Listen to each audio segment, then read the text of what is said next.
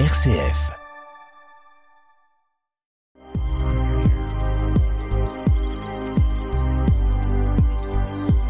Au ras des pâquerettes, Étienne Dallaire.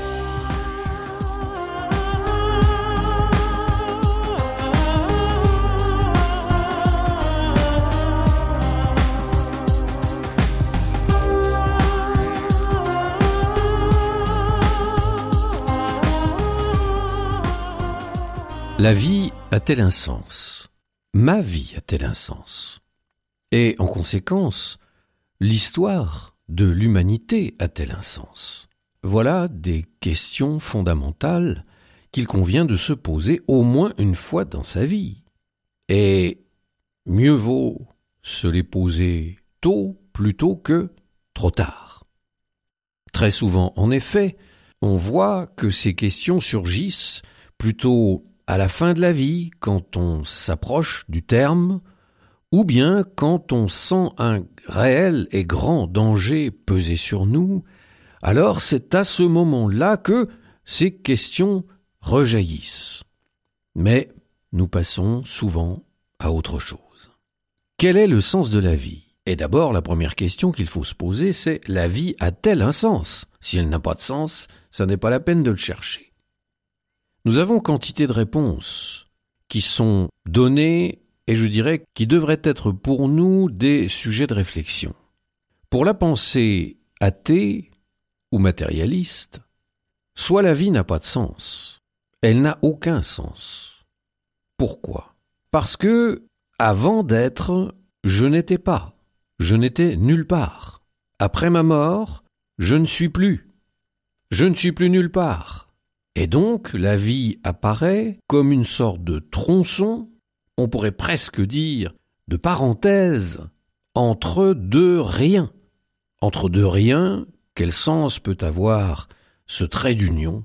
Ceux qui y ont réfléchi et qui ont été convaincus de cela se sont presque trouvés devant un précipice. Alors, soit ils ont sauté dans le précipice, et un certain nombre même ont connu la folie, soit ils ont fait une sorte de marche arrière, se donnant alors à corps perdu, parfois dans l'action politique. Pourquoi? Et c'est la deuxième réponse peut-être que euh, la pensée athée et matérialiste peut apporter. Si avant la vie il n'y a rien, si après la vie il n'y a plus rien non plus, alors la vie est une sorte d'opportunité pour faire avancer le monde, pour transformer l'humanité, apporter sa petite pierre à l'édifice. Et ce que nous faisons prend son sens parce que l'histoire continue, parce que d'autres vont nous succéder, et qu'ainsi de génération en génération, même si chaque génération est éphémère, la succession des générations peut peut-être produire quelque chose. Et ce n'est plus donc la vie personnelle individuelle qui a un sens, mais l'histoire, l'histoire de l'humanité. Il faudra encore mettre à jour ce sens de l'histoire de l'humanité ou plutôt infléchir le cours de l'histoire pour lui donner un sens. Aller vers un monde plus juste, vers un monde plus heureux. Maintenant, on voit aussi un certain nombre de personnes qui sont comme imbibées par ces notions, sans y avoir particulièrement beaucoup réfléchi et tranché, fait un choix. Mais ces notions que nous venons d'évoquer sont dans l'air et finalement se dire, eh bien, si la vie est une parenthèse de quelques dizaines d'années, autant en profiter au maximum. Et après, adviendra ce qu'il adviendra, autant que cette parenthèse soit la plus bénéfique, la plus heureuse possible. Mais cela engendre souvent un comportement extrêmement égoïste qui, c'est sûr, ne fait pas avancer l'humanité vers plus de fraternité et vers plus de bonheur ensemble.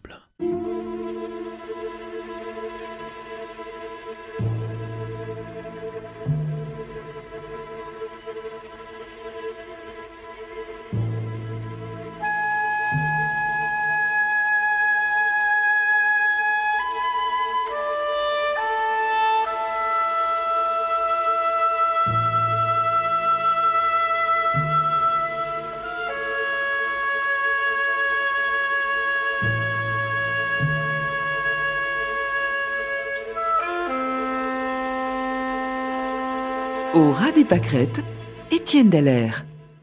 Parmi d'autres suggestions sur ce sujet du sens de la vie humaine et donc aussi de l'histoire de l'humanité, nous trouvons les solutions apportées par les philosophies, religions orientales, principalement par l'hindouisme et son héritier, le bouddhisme. Pour les philosophies orientales, l'homme est considéré comme l'être avec un grand E, ce que nous appellerions finalement, nous, le divin, mais qui est conditionné sous forme humaine. L'homme est donc effectivement conditionné par toutes sortes de choses que nous avons déjà évoquées comme l'espace, le temps et bien d'autres limites encore. Cet être, cette part divine, nous pourrions dire, qui habite l'homme, doit être libéré de ce conditionnement. Il faut donc tout faire pour faire comme craquer cette nature humaine, pour mettre un terme à ce conditionnement, et si, au cours d'une existence terrestre, l'homme n'est pas parvenu à se déconditionner finalement, eh bien, il est obligé de reprendre le travail, de reprendre une nouvelle vie terrestre, et ainsi de suite, jusqu'à ce qu'un jour il arrive enfin à faire craquer cette condition humaine pour que son être profond rejoigne l'être universel. Ces conceptions ont eu beaucoup de succès dans notre Occident en mal de spiritualité. Mais je pense aussi qu'elles ont eu du succès parce que cette ronde des renaissances, ce réenchaînement des vies les unes après les autres, était sans doute perçu par l'homme occidental comme permettant d'atteindre une certaine éternité. Je pense que ça le désangoisse de penser qu'il n'a pas qu'une vie, et qu'après cette vie il va encore avoir une autre chance, une autre carte à jouer, et qu'ainsi il est beaucoup moins pressurisé par la peur de la mort. Mais on oublie que dans les traditions orientales, cet enchaînement des renaissances est considéré comme un véritable cercle infernal dont il faut absolument s'évader. Nous interrogeons cette semaine sur le sens de la vie. Nous avons déjà évoqué plusieurs propositions, plusieurs chemins de compréhension, tels que la pensée athée, la pensée matérialiste, ou encore les philosophies et religions orientales. Ces dernières, nous pourrions dire, ont le mérite de désangoisser l'homme d'Occident. Car, envisageant que la vie humaine sur Terre n'est pas unique et si éphémère, mais qu'elle est une succession de vies qui s'engendrent les unes les autres, eh bien l'homme occidental du coup est moins pressurisé par la mort et par le caractère éphémère de son existence. Ce concept tend à passer dans les mentalités. Un des vecteurs qui porte ce concept et qui le fait entrer dans les consciences, dans nos consciences et surtout dans celles de nos enfants, eh bien ce sont les scénarios des jeux vidéo. La plupart du temps, vous allez voir que votre personnage, auquel vous êtes totalement identifié, possède plusieurs vies qu'il peut même en cours de route perdre des points de vie, mais aussi en gagner. Et il peut se retrouver à la tête de trois, quatre ou cinq vies successives. Voilà qui, alors, peut-être euh, inconsciemment, mais dans la tête de nos bambins et de nos adolescents, leur donne une perspective tout de même très particulière. C'est le moins qu'on puisse dire.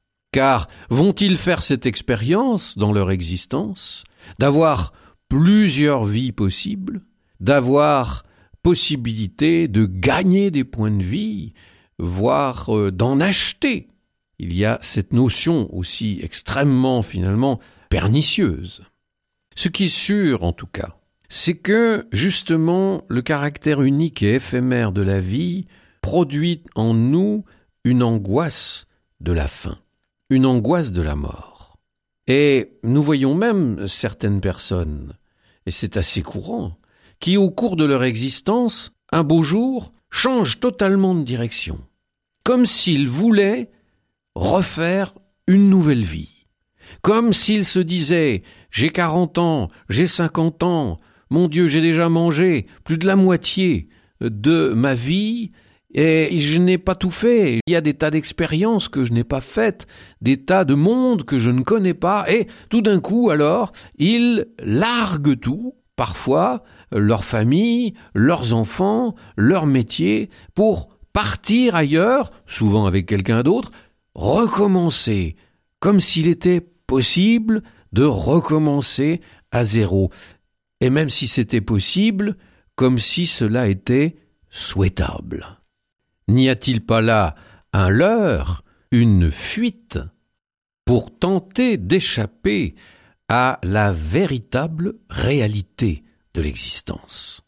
Comment la révélation judéo-chrétienne se situe-t-elle par rapport à cette question fondamentale et quelle réponse et surtout quelle solution concrète apporte-t-elle? C'est ce que nous allons voir maintenant.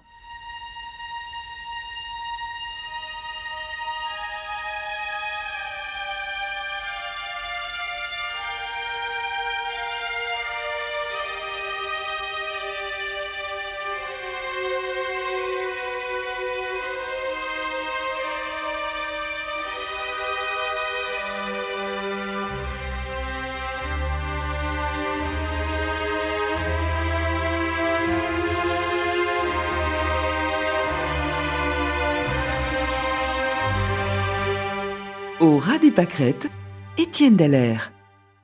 Le sens dans la Bible est extrêmement important. Si bien que l'homme de la Bible, je dirais, passe son temps à revenir sur les événements de son histoire pour discerner le sens des choses, le sens des événements. Vers quoi allons-nous ou faudrait-il que nous allions? Et il en est de même de la vie de l'individu, de la vie personnelle. Reprenant les différents événements de l'existence, l'homme de la Bible cherche à y discerner ce qu'on peut appeler la volonté de Dieu, le projet de Dieu pour lui, mais qui finalement revient à cela, découvrir le sens. Y a-t-il un sens dans tous ces événements qui ont marqué notre existence? Vous pouvez d'ailleurs, je vous conseille, prendre un temps pour faire cela. Quel que soit votre âge, quelle que soit votre expérience, peu importe, prenez ce temps. Arrêtez-vous, posez-vous, relisez votre vie depuis les plus anciens souvenirs que vous pouvez posséder de votre enfance, et si vous n'avez pas vous-même ces souvenirs, peut-être avez-vous des sources, votre frère aîné, votre oncle, vos parents, pour vous apporter ces éléments qui vous manquent et essayer de voir dans la succession des événements, dans les choix que vous avez faits, dans les portes qui se sont ouvertes et d'autres qui se sont fermées, essayez de discerner le sens. Il y a un sens. Aucune vie ne peut être en ligne brisée et n'avoir aucun sens. C'est fondamentalement le message que nous apporte en tout cas la révélation judéo-chrétienne. L'homme insensé dans la Bible, c'est celui qui a perdu le sens. Il ne connaît plus le sens des choses, le sens de la vie, le sens de l'histoire. L'insensé. Et que fait l'insensé? Il dit en son cœur, c'est-à-dire en son cœur, il en est profondément et intimement persuadé, c'est pas comme ça une parole en l'air. Il dit en son cœur, Dieu n'existe pas. Pourquoi, dit-il, Dieu n'existe pas? Parce qu'il a perdu le sens des choses, de la vie, de l'histoire des hommes. Et nous voilà revenus finalement à notre point de départ, à l'athéisme, l'athée convaincu, l'athée, je dirais, militant, et quelqu'un qui, au regard de la Bible, a perdu le vrai sens des choses, le vrai sens de la vie de l'homme, et, j'allais dire aussi, son prix le vrai sens de l'histoire humaine. Et l'homme sans Dieu, est obligé de se forger lui-même un sens, souvent d'ailleurs il investit dans le bonheur ici-bas, dans les biens matériels. À propos de notre réflexion sur le sens de la vie, je voudrais que nous relisions une parabole qui se trouve dans l'évangile de Luc au chapitre 12 à partir du verset 16. Il y avait un homme riche dont le domaine avait bien rapporté. Il se demandait que vais-je faire, car je n'ai pas de place pour mettre ma récolte. Puis il se dit, voici ce que je vais faire.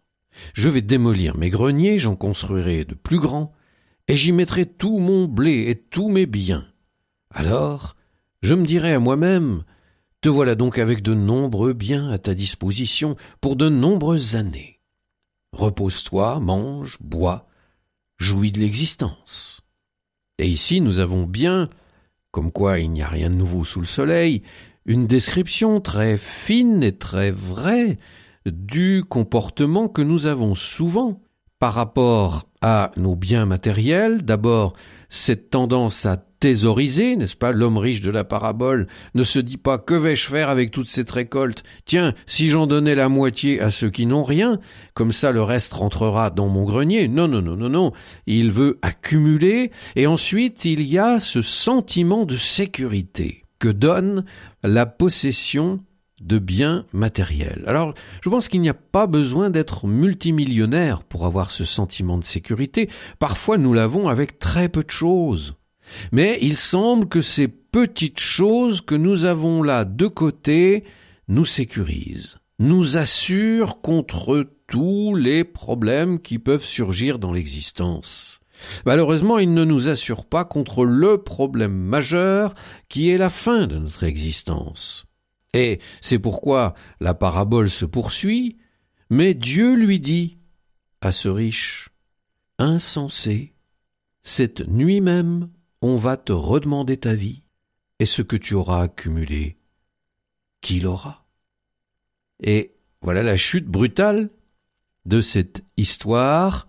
Il avait pensé à tout sauf qu'il restait un être humain bien faible, et que sa vie était éphémère, et qu'aucun bien, aucun grain de blé ne pourrait le protéger, l'immuniser de la mort qui peut surgir à tout moment et doit donc donner un autre sens à notre vie. Il est un autre insensé dans les paroles prononcées par Jésus que l'on retrouve au chapitre 7 de l'évangile de Matthieu. C'est la fameuse parabole de la maison construite sur le roc et celle construite sur le sable. Vous connaissez bien cette parabole, elle m'a profondément marqué quand j'étais enfant. La maison construite sur le sable va subir des dommages. Lorsque la pluie va venir, le vent va souffler, finalement, cette maison va être embarquée par le courant et sa ruine sera totale. Mais la maison construite sur le roc, elle, subissant les mêmes intempéries, va tenir. Et Jésus dit, Celui qui a construit sa maison sur le sable, c'est celui qui entend mes paroles et qui ne les met pas en pratique. Au contraire, celui qui a construit sur le rocher, sur le solide, c'est celui qui met en pratique mes paroles. Ça signifie aussi que notre vie n'a pas un sens qui vient comme lui être imposé de manière automatique, mais notre vie va également avoir le sens que nous lui donnons. Nous sommes responsables de notre vie. Il faut arrêter de nous laisser vivre comme si nous étions un bouchon à la surface des océans, à partir à droite quand le courant va à droite, à gauche quand il va à gauche. Ne subissons pas notre vie et les événements qui la composent, mais construisons consciemment sur le solide, sur le rocher, sur ce qui demeure.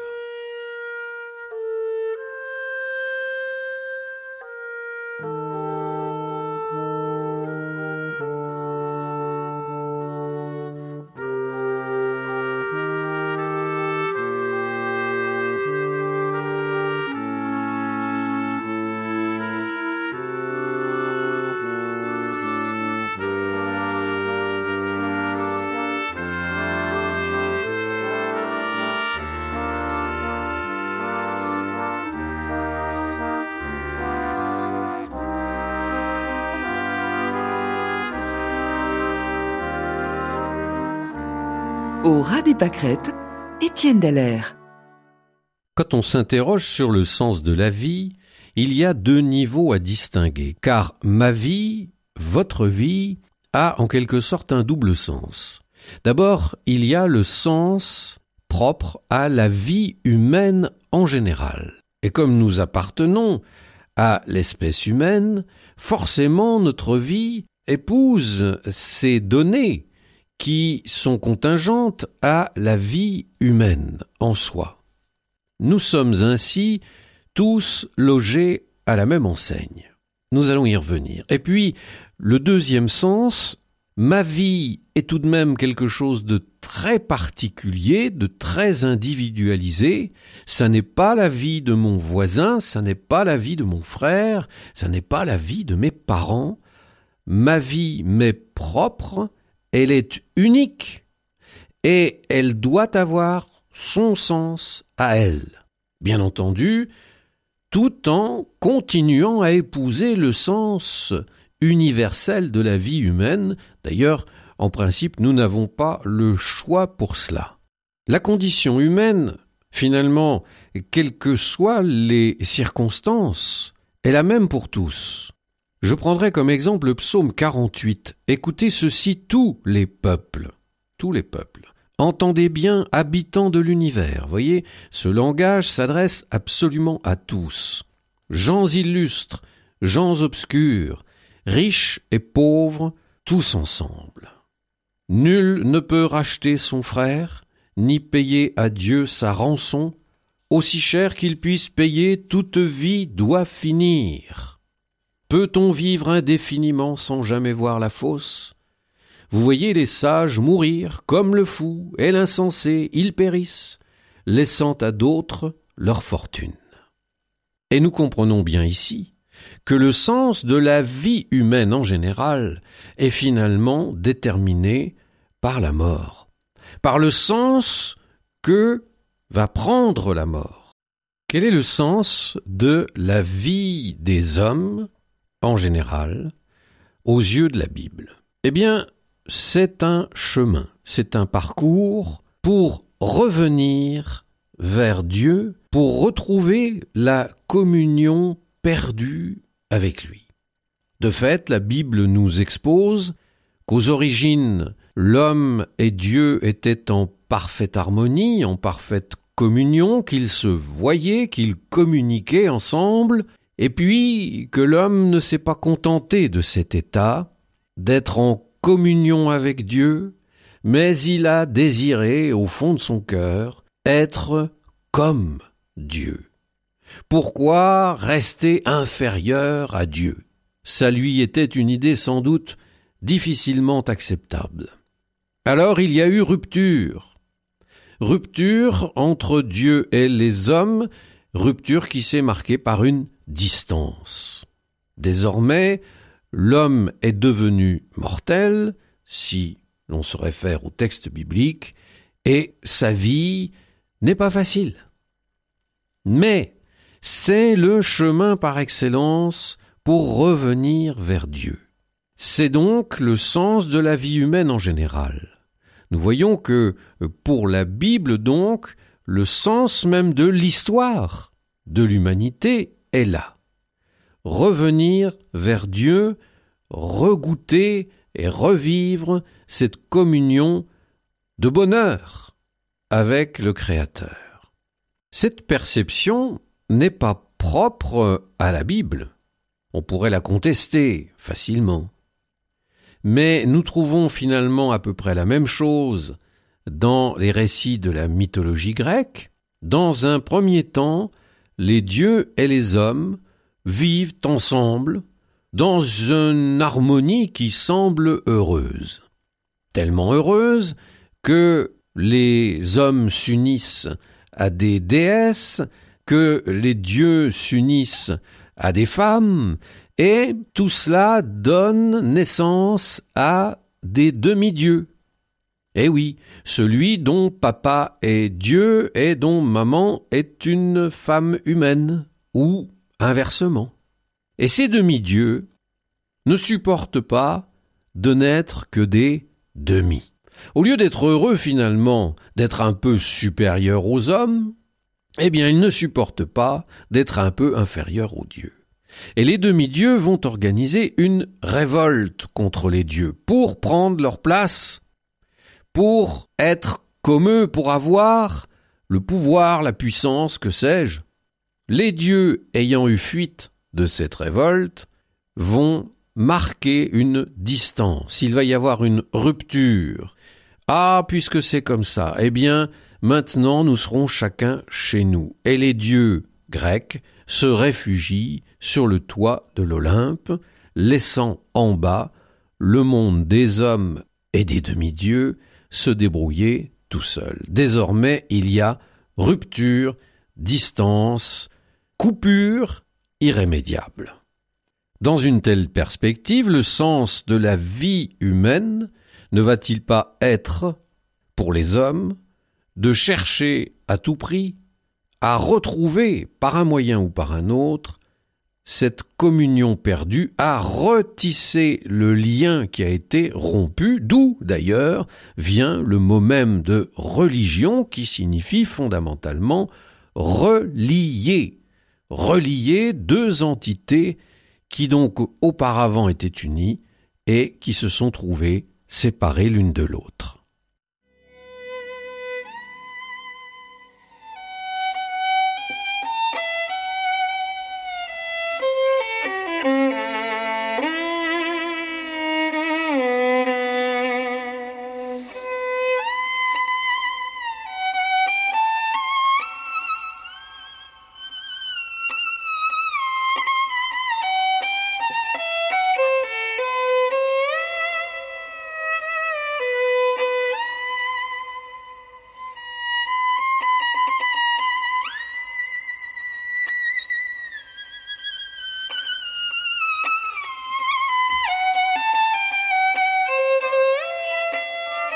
Au ras Étienne. Tel est donc le but de la religion, donner à l'homme les moyens concrets de pouvoir faire ce chemin de retour vers la communion avec Dieu. Qu'est-ce qui nous prouve que l'homme a vécu aux origines cet état de communion avec Dieu? N'est-ce pas seulement une sorte de rêve de soif de perfection, de bonheur, qui habite là en nous et que nous projetons sur un hypothétique passé bienheureux. Rien ne peut nous le prouver de fait dans ce domaine. Mais nous pouvons nous demander tout de même si, justement, cette soif de bonheur, cette soif d'absolu, cette soif d'éternité qui semble inscrite en nous, ne viennent-elles pas? De cet état des origines. Pascal déjà s'interrogeait, ayant cette jolie phrase L'homme est-il un ange déchu qui se souvient des cieux? Quoi qu'il arrive, état d'origine, de communion avec Dieu ou pas, le sens de la marche de l'humanité est, en tout cas, aux yeux de la Bible, mais pas seulement, aux yeux aussi de bon nombre de tradition religieuse est d'établir un lien avec Dieu, de conforter ce lien pour entrer dans une connaissance toujours plus approfondie et donc dans une liberté de plus en plus grande et dans un bonheur de plus en plus intense. Mais, en tout cas dans la tradition biblique, ce ne sont pas seulement les hommes qui font le travail, et qui essaye de marcher, de retrouver cette communion avec Dieu, d'établir des liens avec lui, Dieu fait la même chose. Et même je dirais que dans les récits bibliques, c'est lui qui a l'initiative. C'est lui qui se met en route le premier pour aller au devant de l'homme, pour réduire la distance, et toute l'histoire du peuple d'Israël est une histoire de réduction de distance, entre Dieu et les hommes. Voilà ce qui semble bien être, en tout cas, dans ce décor judéo-chrétien, le sens de la vie humaine et donc de l'histoire de l'humanité. Nous avons mis à jour à grands traits ce qui semble se dégager de la Bible quant au sens de la vie humaine en général. Chemin de retour vers Dieu, vers cette communion retrouvée. Comme nous le disions précédemment, notre vie personnelle est tout à fait unique, elle est tout à fait particulière. Personne ne vivra la vie que je vis.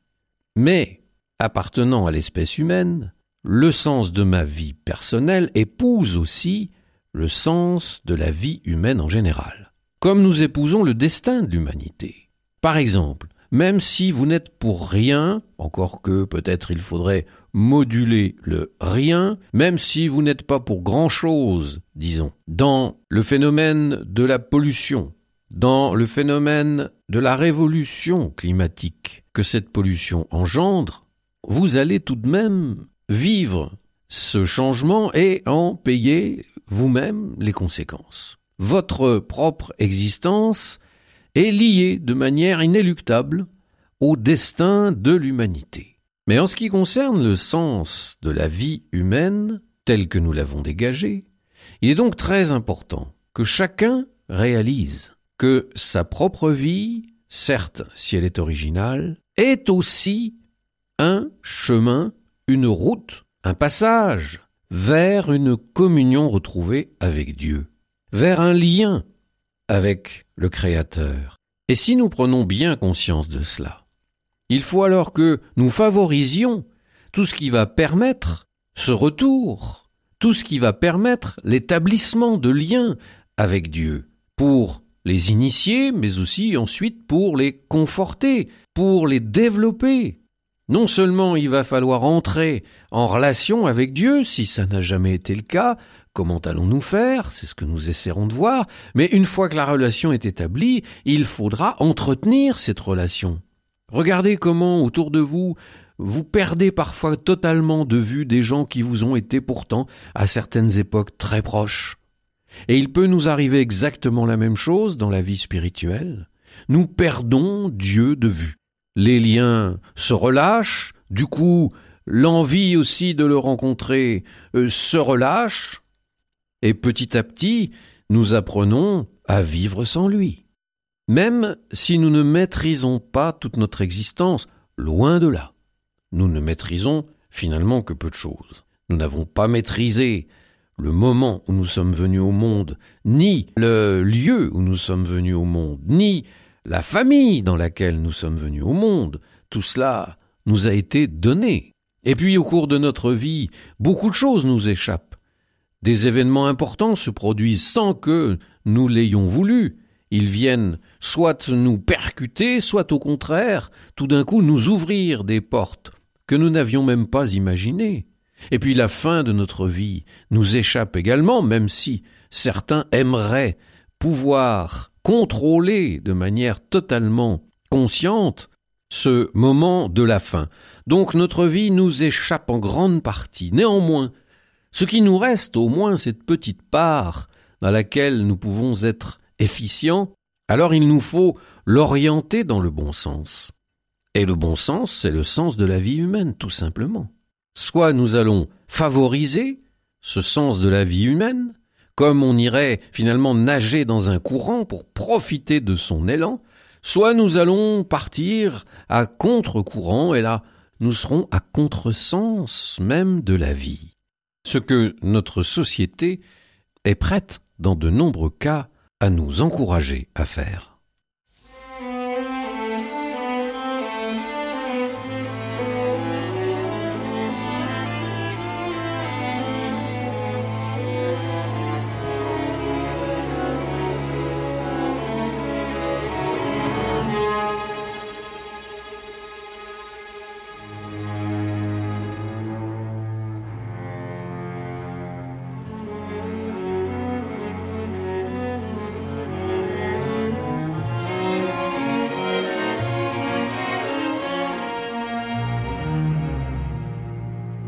Au Étienne.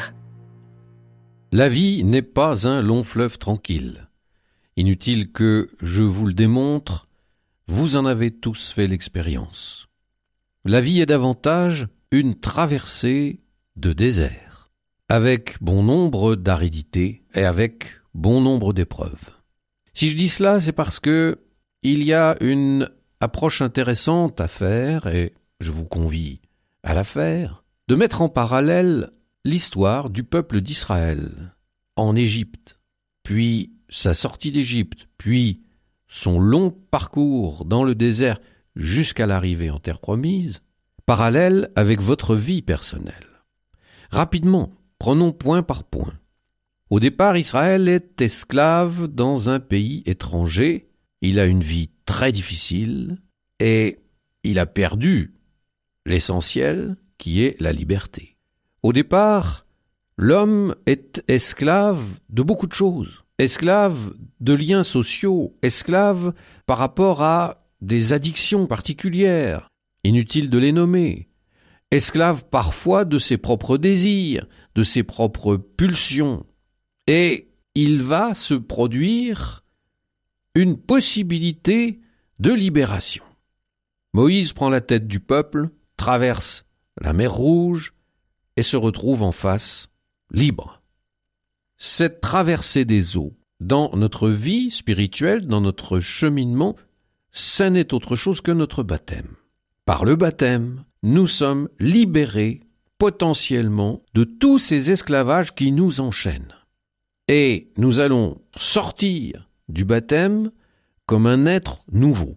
C'est une nouvelle naissance. Puis, il y a le long parcours de l'existence, plus ou moins long suivant les cas, mais qui est dans une aridité, dans une sécheresse, dans une difficulté même de survie, avec de temps à autre des moments de bonheur, des haltes, des moments de repos dans les oasis, comme il est arrivé au peuple d'Israël.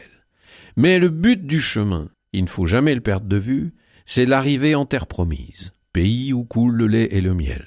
Et le but de notre vie, au-delà de ce passage du désert, de ces épreuves, mais de ces joies aussi, est de parvenir au royaume des cieux, c'est-à-dire à ce lieu que nous avons bien du mal à imaginer, mais qui sera le lieu de l'habitation perpétuelle avec Dieu et avec tous ceux que nous aimons.